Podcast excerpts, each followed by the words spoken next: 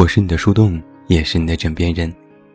嗨，你好吗？我是远近，公众微信搜索“这么远那么近”，每天晚上陪你入睡，等你到来。那在今晚的节目当中，远近继续为你带来见信如面的又一封回信。笨笨，见信如面。首先很抱歉，因为我安排回信的时间，可能你看到这封回信时。期末考试已经结束，你也已经放假了。你在信中说了自己和大学室友的种种矛盾，自己也倍感委屈。在我看来，这些事情你并没有错，只能怪你有一个奇葩室友。曾经我觉得室友或许分好处和不好相处，但是最近我看了一些新闻之后，觉得人不分年龄，坏就是坏。比如之前在网上传得沸沸扬扬的舍友下药事件，一个女生因为报复室友，买了二十粒避孕药，分批放进了室友的饭菜里。更让人觉得毛骨悚然的是，她在帖子里还满不在乎地说：“反正已经大四，这是送给他们的毕业礼物，表面上大家还是好朋友。”我真是不敢想象，这样的人如果进入社会。得有多腹黑？下药如果算是手下留情，那么杀人灭口就是丧尽天良了。网上有人总结过高校十大杀害舍友命案，比如之前的复旦大学研究生毒害室友，南京某大学两室友打架致死，南京又一位大学生刺死室友，丽江某大学男生杀害女友等等。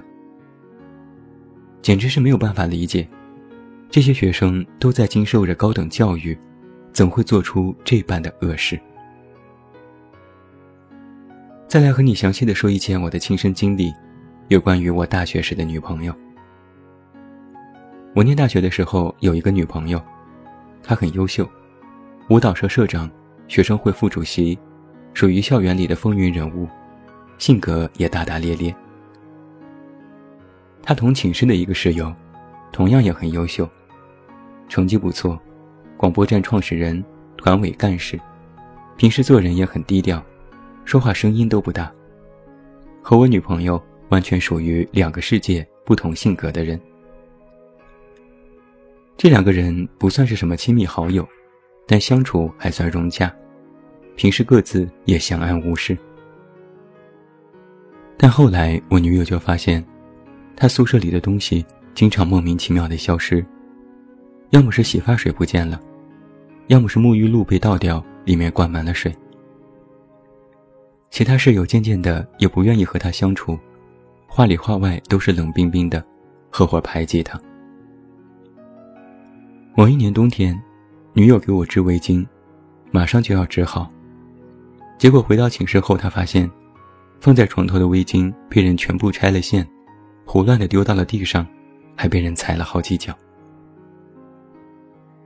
女友认出毛线上的脚印，就是那个和她同样优秀的室友。火急火燎的性格再也按耐不住，直接去质问室友。当然，室友也不承认，两个人大吵了一架。同住一个寝室，闹到老死不相往来，你就可想而知平时有多尴尬。作为男朋友。我当时的态度是，女生闹矛盾让他们自己解决，牵连进去的人越少越好。女友也说不让我管这些闲事，但是她室友的男友却不干了，在班级里公开指责我女友。这下我也不让了，两个人就在教室里打了一架。后来被人劝开之后，各自回到了宿舍，这个男生依然是骂骂咧咧的。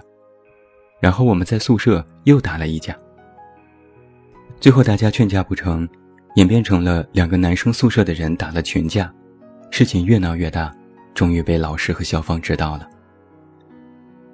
好在我们几个同学平时都算是表现良好，这才没有将事情发展到愈演愈烈的地步，老师只是批评了几句也就作罢了。我曾经问过女友。为什么你室友偏偏要针对你？女友说，是因为某次竞选什么学校活动的负责人，他选上了，室友却没有选上，于是记恨在心。我当时就很纳闷儿，就因为这点小事，你们就要闹僵吗？女友气得浑身直抖，恶狠狠地说：“真是恨不得杀了那个室友。”当时我听到这句话，只当做一句气话，不咸不淡的劝了几句，还帮着女友一起骂。但是现在想来，我却隐隐觉得有一些后怕。笨笨。你在信中也列举了你和室友的一些矛盾。最开始是没晒干的衣服被拿回寝室，他洗脚将水洒在了你的腿上。你吃饭时，他总是说上厕所的事，还有意无意的指桑骂槐。而我在网上也看到许多的恶性校园事件，这些事情的源头，无非也是平时拌了几句嘴，打牌打游戏有了争执。舍友没有带钥匙，求室友帮忙被拒绝等等。你是否发现，很多人在和室友的矛盾越闹越大，上升到人身攻击甚至是生命的时候，动辄批判人格问题。但实际上，他们的起源是什么？都是一些相处当中鸡毛蒜皮的小事。但就是因为当下我们觉得小事不小。才会让这些事情越闹越大，最终一发不可收拾。这其中有一个重要的原因是，在最开始的小事出现的时候，我们都没有很好的进行处理，使它长期的积累形成了矛盾。笨笨，你在信中说了和室友矛盾的起源，是因为室友将你还未晒干的衣服拿回了寝室，你什么都没说。但在那之后，选择不常回到宿舍逗留，刻意回避了室友。从那之后，关系就淡了一些。其实，说实话，我觉得你的这种处理方式，属于回避，但是并非是解决。人和人之间的相处出现了问题，不能够使用回避，而是要及时沟通。你因为室友的这个举动，选择淡化了朋友关系。而室友因为你的回避，察觉到了你的不满，更加的变本加厉。这个事情其实是导火索，也是随时可以引爆的炸弹。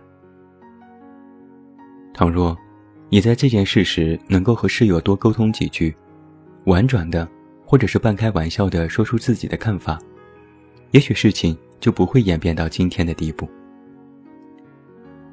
当然，出现了后续的矛盾，你室友也难辞其咎。本身做人做事就有问题。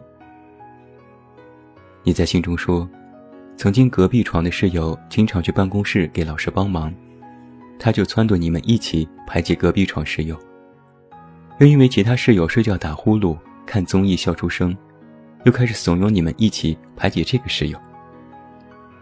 说到底，他也根本不懂得出现了问题要正面解决这个道理。通过你所说的这些事情，我给你的建议有两条：一，要么选择在新的学期和他尝试修补关系，起码不要让他再针对你，比如主动找他说话、送他小礼物等等，并在之后出现问题的时候能够主动的积极沟通，带动他改变对你的看法。二，要么就选择洁身自好，身正不怕影子歪。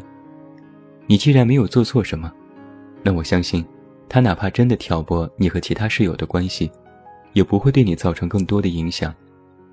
路遥知马力，日久见人心。这两个小建议，只是我在给你处理室友最紧急问题时的想法。而反观你的室友事件，我的前女友事件，以及网络上的同类事件，你会发现。矛盾的起源都是小事，而这些当下觉得是恨意满满，但之后再想起时候，又算得了什么呢？那再来和你说一件我的亲身经历。大学毕业之后，我们班同学组织过一次大聚，几乎所有的同学都来参加了，包括我的前女友和她的那位室友。在吃饭的时候，两个姑娘抱头痛哭，纷纷自责当年的鲁莽和幼稚。我和当初打架的男生也勾肩搭背，痛骂自己的冲动，相互道歉。所以你瞧，说真的，人生路漫长，你在很多年之后，回头再去看这些当初的事情，那些所谓的恨，其实根本不是恨；那些所谓的矛盾，其实也算不上是什么矛盾。你要知道的是，每个人都不同，长相、性格、处理问题的方式千差万别。因为这种不同，长期的生活在一起。自然就会产生摩擦和分歧。但是年少冲动的我们当时不理解，总觉得别人都是错的，别人都是坏的，别人都是居心叵测的。但是回首这些经历之后，才发现，错的不仅仅是他们，还有我们自己。因为我们也把这种别人和我们的不同，放在了与自己的对立面，当做了恨。所以，笨笨。我真心的希望，你能够想通这个道理。一旦你明白了它，那你就在之后和室友的相处过程当中，会变得释然很多。要么是室友依然针对你，你会谅解一笑了之；要么是选择自愿和他修补关系，并且认为你在理解和宽容这种不同。实际上，我更想说的是，一个人。贵在清者自清。我们这一生当中，学生时代占据了很少的一部分，室友其实寥寥无几。纵观人生道路，我们还会在以后遇到更多的人，经历更多的矛盾和挫折。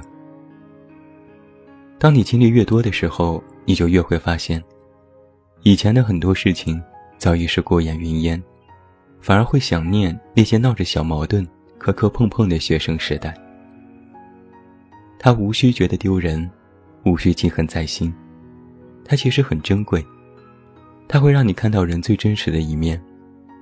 人也有需求，需要认同感，需要被理解，需要朋友。等到你和我一样，走进社会多年之后，也就会理解我的这种感受了。当你见多了社会上的世态炎凉。见多了人心的复杂，见多了哪怕想找人打架，但是大家都是事不关己、高高挂起的姿态时，你就会觉得，现在这段时光，实际上非常的难得。只要你心怀着一股正气，做事坦坦荡荡，不加害别人，又懂得分寸，可以理解和宽容他人，善于在出现问题的时候积极正面的去处理。那我相信，你的大学时光不会因为这些短暂的矛盾而黯然失色，一定会非常的精彩。希望你能好好享受你的大学时光，好好珍惜你的青春年华。很多事不必纠结，很多恨其实原本无关紧要。祝你顺利，学习进步。这么远，那么近。二零一八年七月，这就是远近在今晚的节目当中为你带来的另外一封见信如面的回信。那最后祝你晚安，有一个好梦。不要忘记来到公号远近零四幺二查看最新上线的店铺，远近有货。我是远近，我们明天再见。